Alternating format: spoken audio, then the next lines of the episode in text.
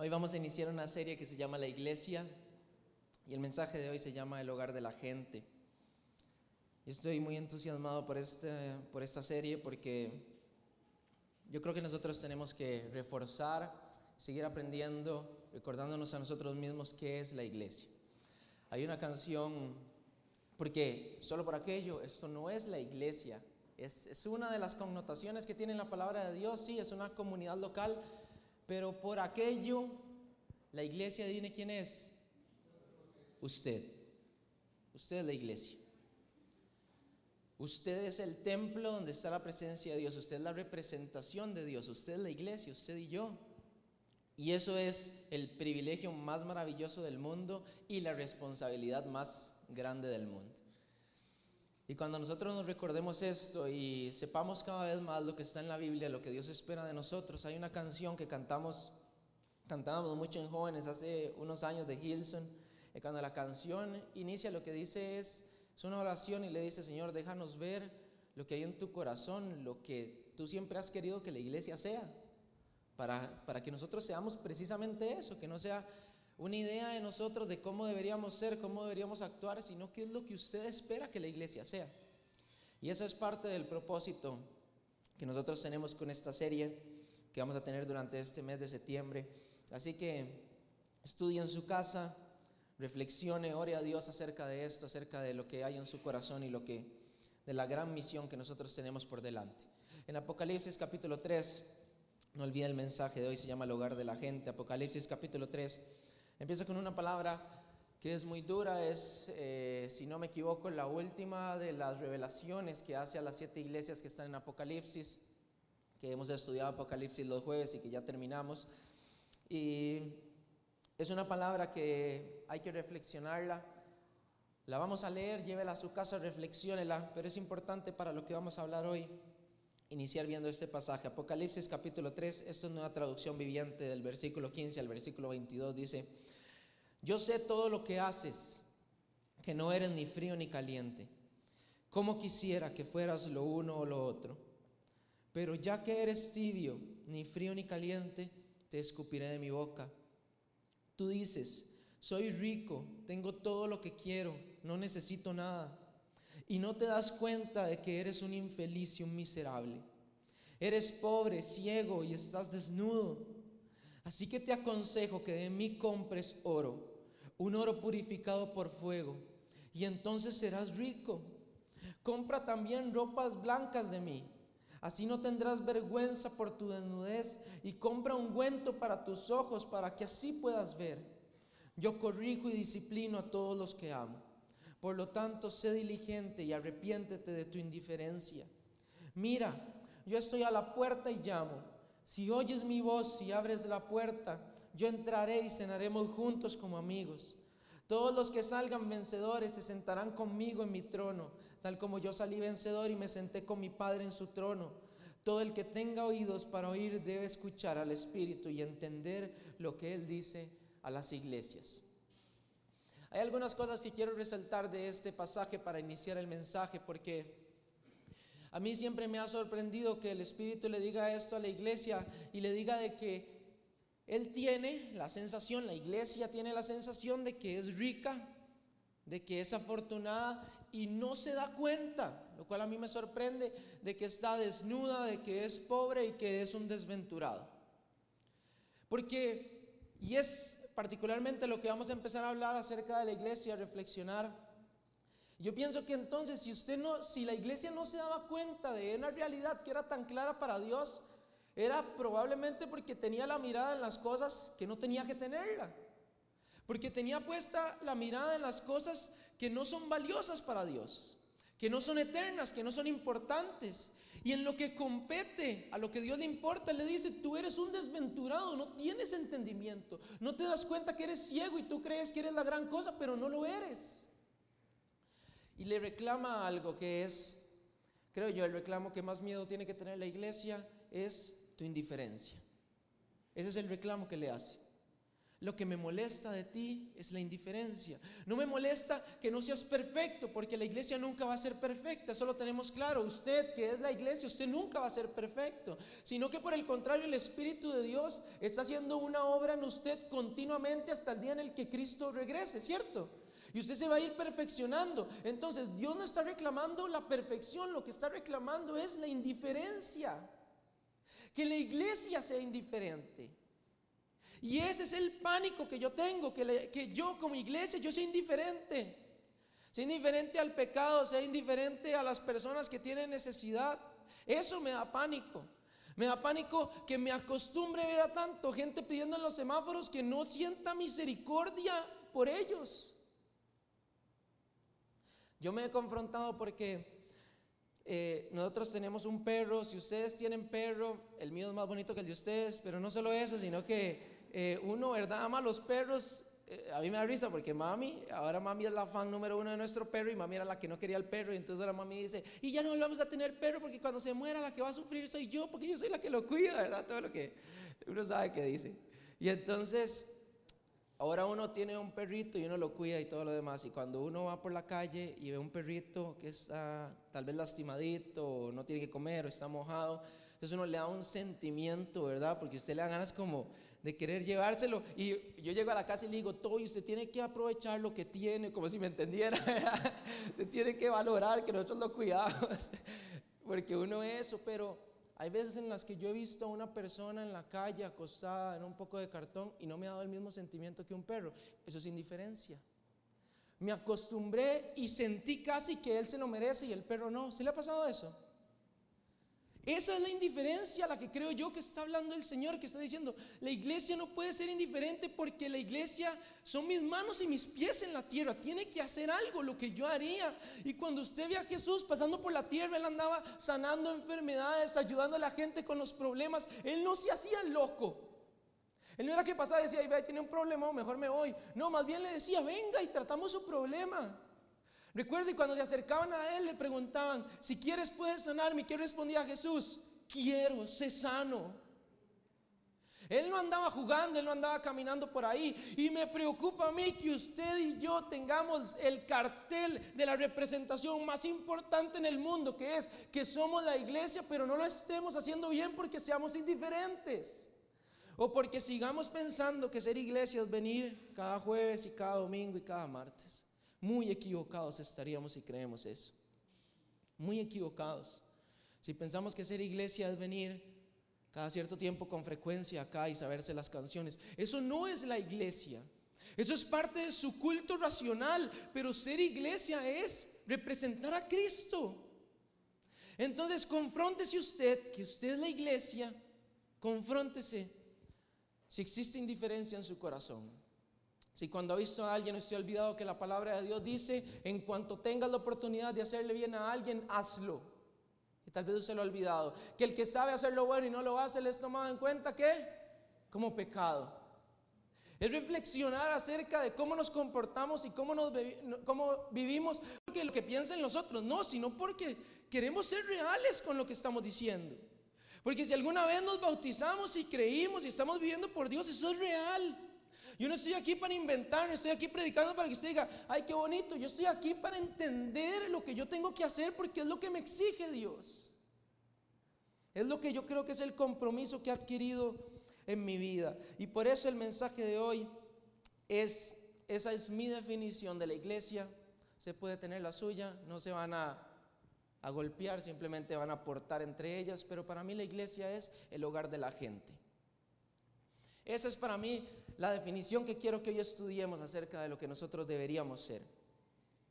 El hogar de la gente. El dinero va a pasar, las posesiones se van a podrir, los estudios se van a desactualizar, todo eso no importa, pero las almas, eso es lo más importante.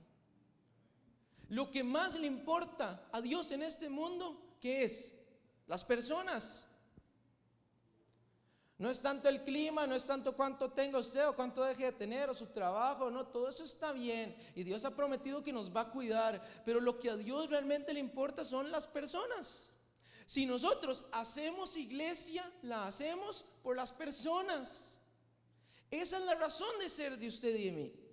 Si estamos acá siendo cristianos, es cómo hago yo para enseñarle a más personas que hay una solución para su vida y que hay un camino mejor para su alma.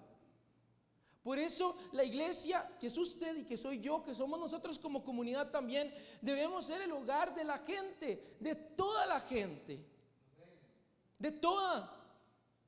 Podemos hacer restricciones o podemos hacer evaluaciones, este entra, este no entra. Eso no nos corresponde a nosotros, nosotros somos el hogar de toda la gente. Porque en el momento en el que nosotros segmentemos vamos a ser como aquellos que Jesús decía, ¿se acuerda que le decían, ay Jesús anda comiendo con los con los pecadores y con los que no saben nada. ¿Y qué decía Jesús? La gente enferma es la que necesita la medicina.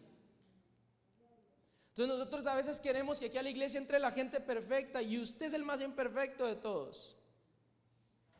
No se puede. Y estamos intentando medir con una vara que si nos hubieran medido a nosotros hacia el principio no estaríamos aquí. Porque la misericordia de Dios a nosotros nos levantó desde donde estábamos y eso es lo que nos toca a nosotros hacer con quién, con la gente, con toda la gente. Y habrá gente difícil, habrá gente más sencilla, habrá gente más rápida, otra más lenta, pero es el compromiso que nosotros hemos adquirido. Es algo importante para mí en la definición hablar del hogar. Brevemente, el hogar tiene un significado que era la zona de la casa donde se, donde se encendía el fuego y donde la gente se sentía más cómoda, porque normalmente si se encendía el fuego era para cocinar. Eh, yo he tenido la experiencia de viajar mucho, principalmente por el trabajo, ustedes saben, y yo he ido a lugares muy bonitos. Y eh, hace un tiempo, te recuerdo, fui con Adrián, de hecho fuimos a República Dominicana, que nos mandaron del trabajo. Nosotros estábamos sufriendo, no todo incluido allá en el Barceló, ¿verdad? Acostados ahí, trabajando por todos ustedes. Y entonces, vean, una habitación, nosotros entramos, tenía dos habitaciones grandísimas. Eh, bueno, era un, lugar chusísimo, tenía un jacuzzi que nunca usamos, un balcón, un montón de cosas. Y Adrián y yo estábamos todos felices. Pero conforme va pasando el tiempo, aunque sea una semana, uno empieza, ya quiero volver. Esta cama no es mi cama. ¿Se le ha pasado eso? Si ya, ya por los, llegando a los 30 ya le pasa más seguido. Yo necesito mi cama, ¿verdad? Las demás me duelen la espalda. Entonces, necesito mi cama. Necesito ya comer la comida, el pinto espectacular que hace mi mamá, porque ya lo mejoró, ya les había contado, ¿verdad? Entonces, eh, ya necesito comer pinto. Ya necesito ya hacer las cosas que están en mi casa, porque eso es lo que a mí me hace sentir bien. Entonces, es importante que la iglesia se vuelva el hogar de la gente, no el lugar de pasada, no, sino el hogar donde la gente se sienta cómoda. ¿Qué es lo importante del hogar? La comodidad. No es porque el hogar suyo sea el más grande o el más bonito, sino es porque ahí es donde usted y yo nos sentimos cómodos. ¿Qué hace usted cuando llega a la casa? ¿Qué es lo primero que hago yo? Yo no he ni entrado, ya me voy quitando la ropa. O sea, yo ni he entrado, ya me voy quitando la ropa, quitando todo y quedo en chancletas y me pongo una pantaloneta. Y así es como yo me siento cómodo. Y yo hago eso en mi casa porque ese es mi hogar. Entonces, el problema sería que nosotros formemos un lugar, esta comunidad, y que le llamemos iglesia, pero la gente venga aquí y no pueda ser como realmente es. Ese es el problema. ¿Y por qué la gente no quiere ser como realmente es en la iglesia? Porque nos hemos acostumbrado a juzgar a la gente. Y como ellos saben que si se comportan como realmente son en la casa, nosotros los vamos a juzgar, no vienen. Pero este es el lugar de la gente. Aquí es para que todos nosotros entiéndame esto. Yo no estoy hablando del pecado. Obviamente, si usted y yo tenemos un pecado, tenemos que corregirnos para agradar a Dios. Pero yo tengo que ser como yo soy. Si soy jovial, yo quiero ser como yo soy. Y si otro es un poco más serio, que sea como él es. Sea él quiere gritar en medio culto, que grite, está bien. Así es, porque es la naturaleza de las personas. Pero yo creo que de los espacios más difíciles para integrarse en un lugar es la iglesia, por extraño que parezca. Usted ve que la gente llega a los colegios o llega a los trabajos y en dos toques la gente la incluyen. Ay, venga, vamos a hacerle esto y le hacemos una comida bienvenida y lo tratamos bien y ya tenemos amigos y vamos a salir en la noche por si quiere ir. Pero en la iglesia la gente viene a veces, viene, escucha y se va. Porque no se siente cómoda. Y el eslogan de nosotros, que es lo que tenemos que interiorizar, es que nosotros somos una casa y en esta casa somos familia. Y la familia Usted le puede caer mal cosas. Usted quisiera que le bajen la tapa del, inodoro o que le dejen la, no stripen la pasta en la parte de arriba, sino en la parte de abajo, ¿verdad? Todas esas cosas a todos nos puede pasar, pero no por eso nos vamos a odiar, nos vamos a golpear, nos vamos a juzgar. Y ese es el entendimiento que tenemos que tener en este hogar, en este lugar que tenemos que formar nosotros. La iglesia en el sentido de la Biblia es una asamblea, es una convocatoria, es una reunión de personas que tienen un fin común. Entonces, nosotros no queremos, que usted me entienda, nosotros no queremos que la iglesia crezca para impresionar a nadie. Nosotros queremos que la iglesia crezca para que haya más gente que esté en su hogar. ¿Usted entiende eso? Porque nosotros sabemos que tenemos la solución del alma. Usted yo lo sabemos, ¿cierto o no?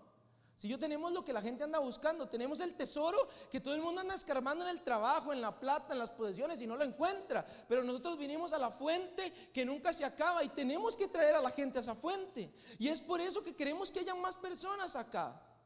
No es y nunca será el sentido de nosotros como iglesia tener 10 mil, un millón de personas si la gente no siente que está en su hogar y está aferrada a Cristo, porque entonces estamos creciendo sin sentido.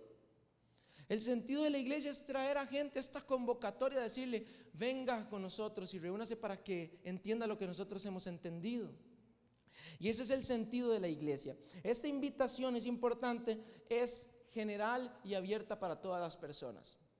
Yo les voy a hablar de una experiencia cuando yo vine a esta iglesia, yo tenía 17 años, si no me equivoco, y yo vine, yo les he contado, la iglesia no tenía todas las cosas lindas que ahora tenemos nosotros. En ese tiempo los instrumentos eran muy malos, eh, no teníamos, la tarima eran ladrillos cubiertos por una alfombra vieja, si recuerdan no había piso, no había cielo raso, eh, no había equipo de sonido como el que tenemos, no había un montón de facilidades. Yo recuerdo que yo vine acá y yo recuerdo que el Señor habló conmigo y, y yo sentí que Dios me estaba llamando y yo me volví a Dios Tiempo después, cuando yo estaba consolidado en la iglesia, yo pensaba en mis amigos y yo los quería invitar y yo esperaba el momento adecuado para invitarlos según lo que yo creía que era el momento adecuado. Déjenme explicarles. Como que iba a haber una masiva, por decirle algo, de jóvenes. Y entonces yo decía, ese es el momento indicado porque la masiva sí va a estar bonita, pero el culto no. Eso era lo que yo pensaba. Entonces yo decía, al culto mejor no lo llevo, porque si lo llevo a un culto después de, se aburre y ya no quiere volver, pero si va una masiva, como hay música y todo, entonces tal vez le gusta y se emociona. Y yo determinaba, yo determinaba cuál era el momento correcto para invitar a alguien o para no invitarlo. Yo era el que determinaba cuál amigo estaba más sensible para ver si podía venir a la iglesia y cuál yo sabía que me iba a rechazar, entonces mejor ese todavía no le digo. Yo era el que determinaba las condiciones de cuál persona quizás se ajuste más a los parámetros de la iglesia y cuál no. Y eso es una equivocación porque cuando Dios hace una invitación la hace para todas las personas. Él dice, el que quiera venir, cuando leíamos en Apocalipsis, el que quiera venir, venga y beba, ¿qué dice? Gratuitamente, el que sea, venga, el que sea. El que quiera cambiar su vida, que venga. Cuando Él se levantó en la fiesta, al final, el último día, Él se levantó y dijo, Él no dijo, solo ustedes, poquitos, el que tenga sed, venga y beba. No, Él se levantó y dijo, si alguien tiene sed, venga y beba del agua que yo le doy y no va a tener sed jamás. Él abrió una oportunidad para todas las personas. Y esto es importante. Hay gente en nuestras familias, cierto no, que usted dice, ese mejor todavía no le digo nada porque yo sé que me va a decir que no. Pero eso no le corresponde a usted. O lo que le corresponde es hacer una invitación. Vea, tanto era así que en el tiempo de Jesús, Jesús hacía referencia a los judíos y les decía, yo abrí una invitación para ustedes y como ustedes la rechazan, yo invito a todas las personas. ¿Cierto o no? Y recuerdan, hay una parábola en particular donde dice que prepararon una fiesta para el hijo. Y dice que había una fiesta y llamaron a los invitados y les dijeron, ya está todo preparado, ya está el banquete. ¿Y qué dijo la gente? Yo no quiero ir.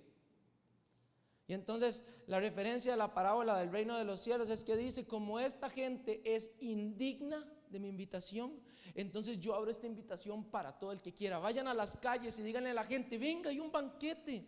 Vaya a todo lado y díganle a la gente, venga, hay una fiesta, está invitado. Y los que estaban en la fiesta parecían que al principio no estaban invitados, pero se sintieron dignos y se acercaron. Lo que usted a mí nos corresponde es abrir esta invitación. Aquí no hay letra pequeña y no hay restricciones, sino es que usted venga así como ustedes porque Dios lo ama y en el proceso Dios te va a enseñar el camino por el que debes andar. Nosotros a veces queremos que la gente entre por ahí con un título de teología debajo del brazo. Queremos que entre ahí siendo perfecta en su trabajo y siendo perfecta en su familia. Pero tiene que entrar así como es. Dios los ama así como son. Y nosotros la iglesia tenemos que amar a la gente así como es. No queremos que se queden en ese estado porque este Dios perfecto no nos va a dejar quedarnos en este estado. Nos va a perfeccionar. Pero tenemos que amar a la gente así como es. La iglesia no puede segmentar, la iglesia no puede. Ahora pensemos en esto, en el poder de la representación. Cuando hace cuatro años yo tuve que viajar a Suiza para representar al país en una conferencia mundial. Yo les he contado que en ese tiempo estaba Silvia Paul. Ella trabajaba en la UIT y estaba la embajadora. Cuando uno llega, uno lo tratan como si uno fuera, vea, ustedes tienen que ver eso, es demasiado divertido. A mí todas esas cosas me dan risa porque a mí ni fu ni fa, ¿verdad? Entonces yo estoy así sentado ahí en la embajada y uno lo pasan así todo elegante porque uno es de un embajador de Costa Rica en otro país. Es importantísimo lo que nosotros hacemos, o sea, nosotros vamos y firmamos un acta en nombre de Costa Rica, de las decisiones que está tomando Costa Rica y todo lo demás. Ustedes están bien representados, hasta guapo les salió representante, ¿verdad? Entonces, ustedes tranquilos con eso. Pero íbamos, cuando estamos ahí en la OIT, nos dijeron que ahorita venía Silvia Paul y nosotros estamos así esperando y en eso eh, se empieza el piso. Y yo empecé, está temblando. Y en eso que vuelvo a ver era Silvia Paul. Y entonces yo volví a ver y viene una bicha como de ese tamaño donde está el parlante. Pero era así, era gigante. Yo creía que estaba temblando, pues era Silvia que venía. Y entonces yo la veo yo, ¿y cómo no ganó la natación? Era, era semejante era imposible que no ganara, así, así ya llegaba al otro lado. Y está ahí, y yo recuerdo que ella empieza a saludar, ella ya conocía a varios de los que andábamos en, la, el, en el grupo representante, yo no la conocía. Y entonces ella me va a saludar y para darme un beso hizo. y para darme un beso se agacha, ¿verdad? Y entonces ya yo la saludo y yo les he contado que ella se quedó hablando con nosotros y yo solo me le quedaba viendo en las manos. Y yo decía, vea esas manos, son gigantes. O sea, yo no, yo no recuerdo qué dijo Silvia, yo lo único que recuerdo es estar leyendo las manos y yo decía, qué manotas, ¿cómo tiene esas manotas? Vea los brazos, o sea, yo estaba impactado, ¿verdad? Súper pura vida ella, y ahí estaba con nosotros. Y era importante que ella estuviera con nosotros y que estuviera la embajadora porque ellas respaldaban todo lo que nosotros hacíamos en nombre de Costa Rica. Ellas eran el respaldo. Entonces nosotros decíamos, Costa Rica quiere A y cuando nosotros íbamos a ir a firmar las actas, ellas iban con nosotros diciendo, Costa Rica dice que es A, porque ellos, ellas eran la embajada de Costa Rica en ese lugar y tenían que aprobar o tenían que respaldar todo lo que nosotros estábamos haciendo. Y esa es la importancia de la representación que usted tiene en la tierra. Usted es la embajada de Dios en esta tierra. ¿Usted está consciente de eso? ¿Estamos conscientes de eso? ¿Qué quiere decir? Que cuando la gente lo ve a usted, ahí dice, ahí va el reino de Dios. La forma en la que se comporta, la forma en la que habla. Eso nos confronta a todos. O sea, no crea que yo estoy hablando de eso y usted dice, ay, qué embajada, qué es qué. No, yo tengo un montón de cosas que tengo que corregir para hacer una mejor representación. Estamos conscientes, pero somos la representación de Dios. Entonces ahí va la representación de Dios en la tierra.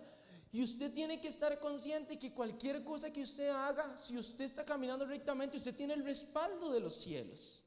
Esa es la importancia de la representación, del poder de la representación. Cuando alguien dice ser cristiano y no se comporta como dice la Biblia, cuando usted va a firmar el acta, Jesús dice, yo eso no lo firmo. Hay gente que dice en el trabajo, yo soy cristiano y Jesús lo que dice es, yo lo amo, pero que no diga eso mejor hasta que cambie. ¿Usted le ha pasado eso en los trabajos? Que llega un amigo que usted lo conoce y queda fatal y que un pronto otro en una conversación dice, yo soy cristiano y uno le dice, quédese callado. mejor no diga nada. No se lo cuente a nadie. Es un secreto entre usted y yo. Porque si uno dice, si se dan cuenta que eso es un cristiano, estamos mal. Estamos mal.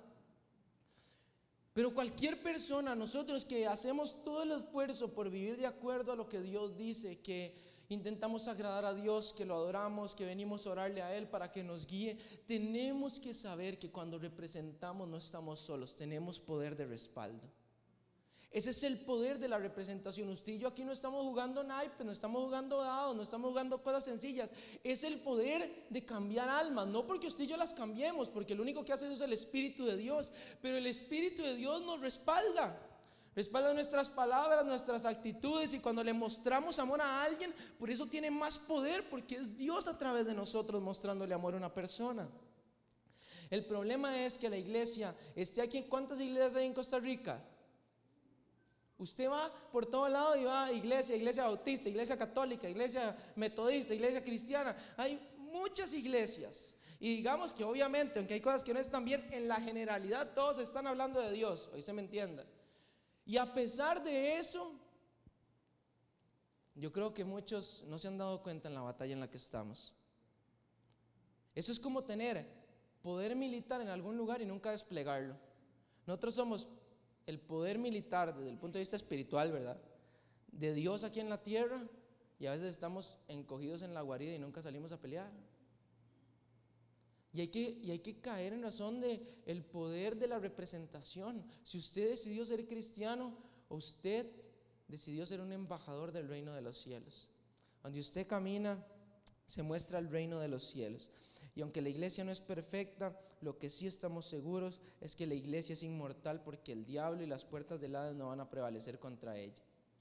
Así que tiene que saber que el poder de Dios lo respalda a usted cuando usted haga cosas. Y van a haber situaciones en las que usted puede tener miedo como un ser humano, puede sentir temor, pero usted tiene que recordar que Dios está con usted. Y si Dios está con usted, ¿quién contra usted? Usted es la iglesia.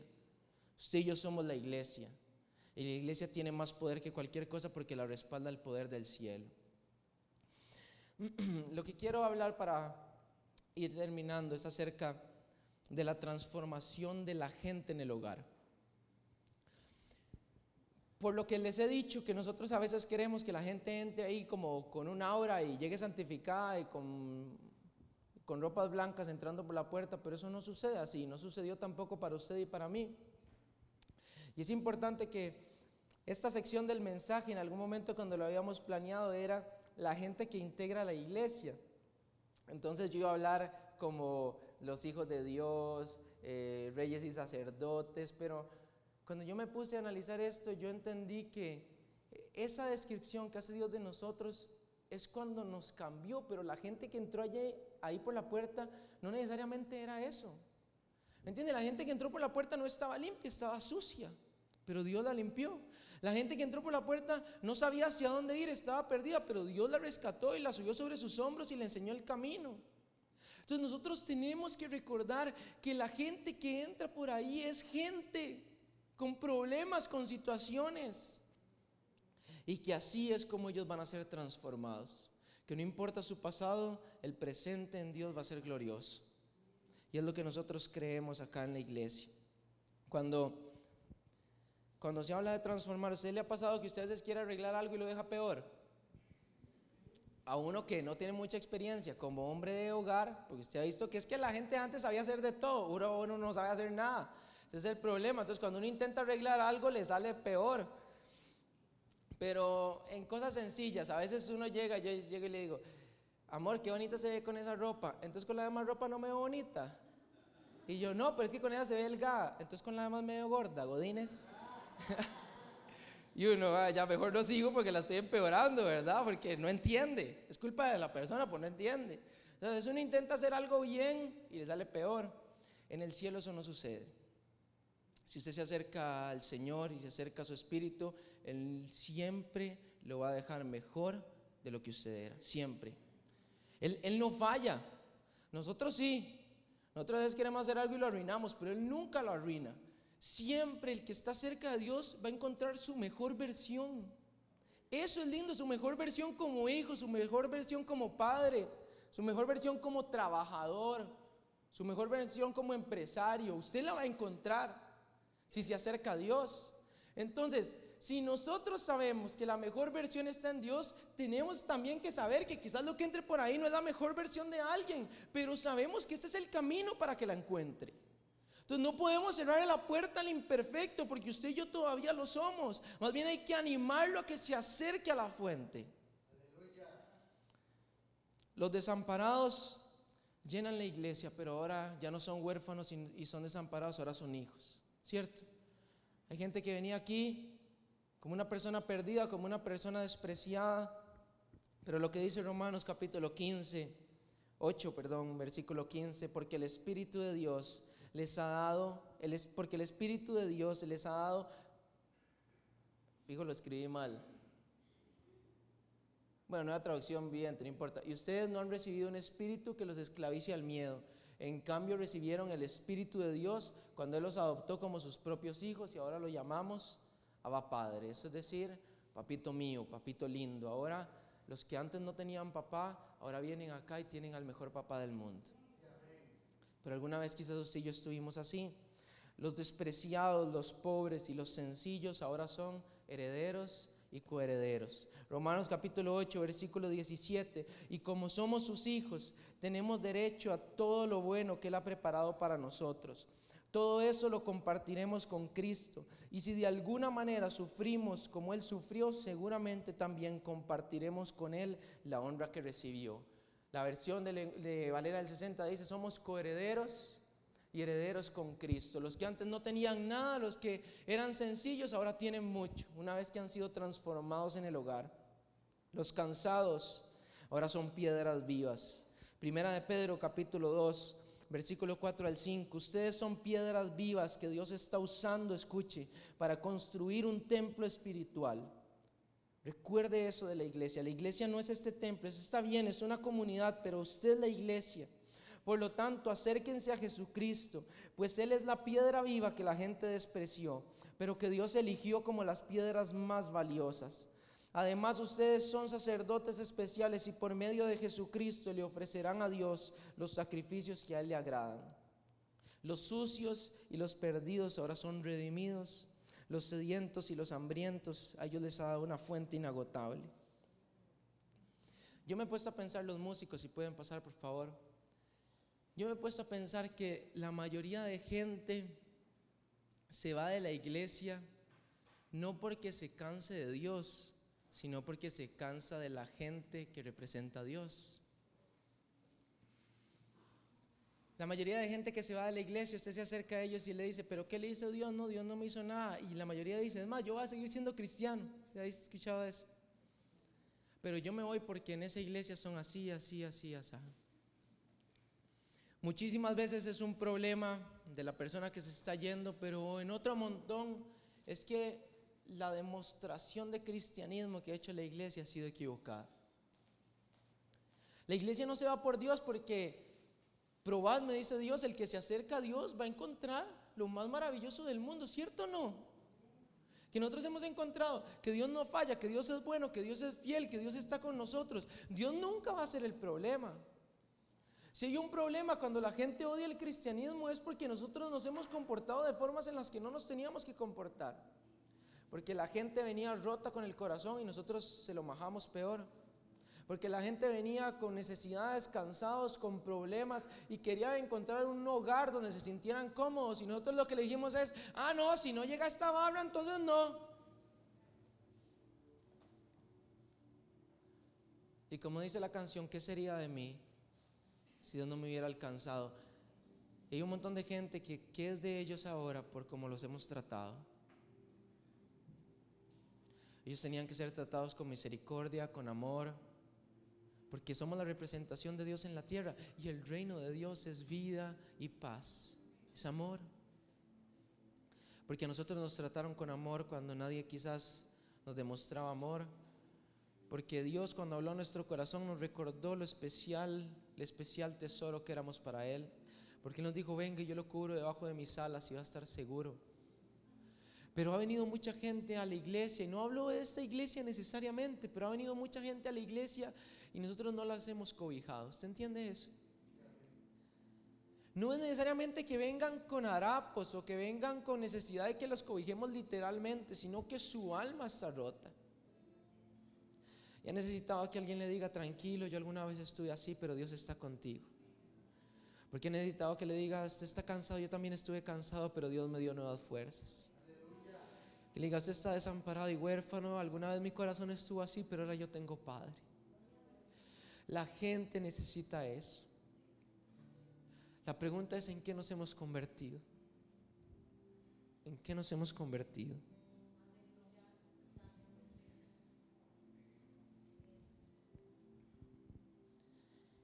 En Hechos en el capítulo 4 hay una, descripción del versículo 32 al 36 que habla acerca de la vida de la iglesia. Eso me confronta a mí, dice, todos los creyentes estaban unidos de corazón y en espíritu. Consideraban que sus posesiones no eran propias, así que compartían todo lo que tenían. Los apóstoles daban testimonio con poder de la resurrección del Señor Jesús y la gran bendición de Dios estaba sobre todos ellos. No había necesitados entre ellos porque los que tenían terrenos o casas los vendían y llevaban el dinero a los apóstoles para que ellos los dieran a los que pasaban necesidad. ¿Usted ve la diferencia en la demostración del amor? Escuche esto, en la demostración del amor. Porque no es suficiente con yo decirle a todas las personas que están acá que es sincero. Yo les digo, lo amo, la amo, es sincero, pero eso tiene que demostrarse. Las palabras se las lleva el viento, porque si alguien está roto y dice, yo quiero hablar con usted, y usted dice, no, y no tengo tiempo, entonces de nada sirve lo que usted le ha dicho. Porque cuando necesitaba usted no estuvo allí. La iglesia tiene que actuar más, tiene que ser el hogar de la gente. La gente está necesitada. La gente está necesitada. Romanos, en Romanos el escritor dice, la creación gime está necesitada, anhela ver la manifestación gloriosa de los hijos de Dios. Ellos ya quieren verlo, ellos ya quieren que la gente se manifieste y le diga, ese es el camino. Y si te estás desviando, ven y yo te enseño por dónde es. Y la iglesia tiene que levantarse. Eso es para que nosotros nos levantemos y creamos lo que nosotros somos, lo que Dios espera que nosotros hagamos. Es para que recordemos la responsabilidad que hemos aceptado y para que todos nosotros juntos caminemos con fuerza. Entre más seamos, entre más unidos, más fuertes, entre más amor nos demostremos, entre más misericordia entre nosotros, entre más compasión, entre más perdón, más vamos a avanzar. Y nosotros tenemos poder, el poder del cielo para que la iglesia camine, porque esta iglesia, las puertas del Hades no van a prevalecer contra ella. Esta es la iglesia, este es el hogar de la gente y vamos a hacer de este lugar lo que Dios siempre ha querido que seamos. Amén. Póngase de pie esta mañana.